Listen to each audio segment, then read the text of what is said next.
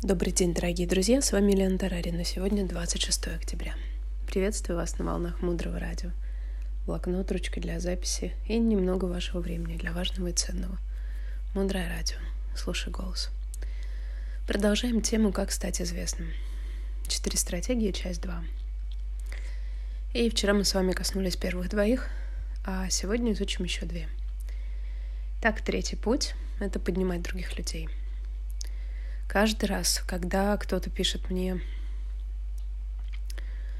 э, для того, чтобы оказать помощь какому-то очень богатому человеку, я говорю, вы знаете, есть невероятный коуч, тренер, вот, пожалуйста, отправьте этого человека вот сюда. Я ему доверяю.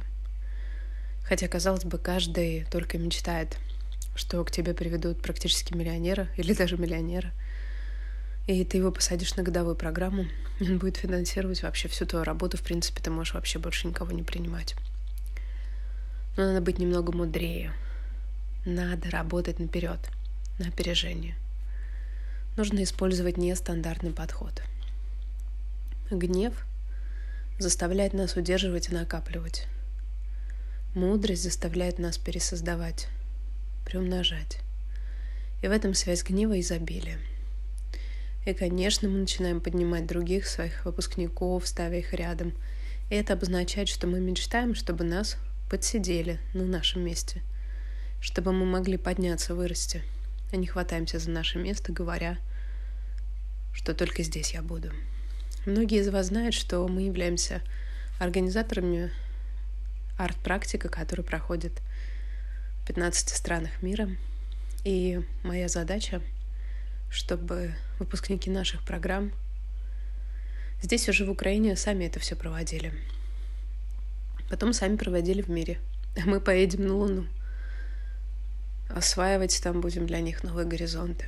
То есть вы, как руководитель, все время находитесь в служении у тех, для кого, кто на вас работает, и создаете для них поле для роста. Не они делают что-то, чтобы сделать вас богатыми – а вы встаете и каждое утро думаете, где еще можно сделать что-то, что могло бы улучшить жизнь людей в моей компании. Вы постоянно думаете об их успехе. Это самый быстрый способ вашего роста. Можно выпустить выпускников и сказать «до свидания». А можно создать целое пространство для поддержки. И четвертый путь.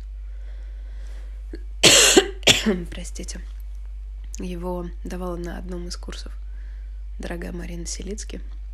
Он называется «Набрасывай лассо».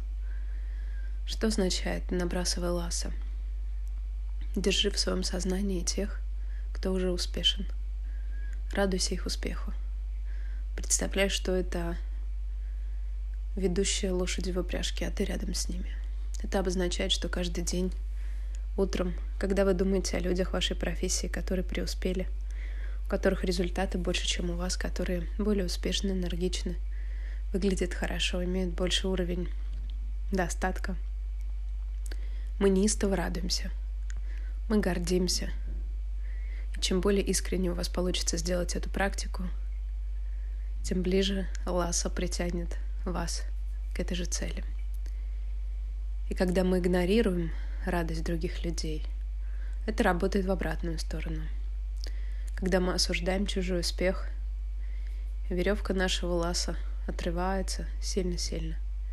И нам уже тогда практически невозможно добиться в жизни того же, что мы так ищем. И только тогда, когда мы восхищаемся успехами наших клиентов, людей, которые выше нас, наших учителей, мы делаем практику ласса. Мы как бы касаемся их, как на картине Микеланджело – где рука человека практически касается руки Бога. Это что-то очень глубокое. Это в книгах не написано, потому что передается из сердца в сердце. Как все самые важные вещи в этом мире.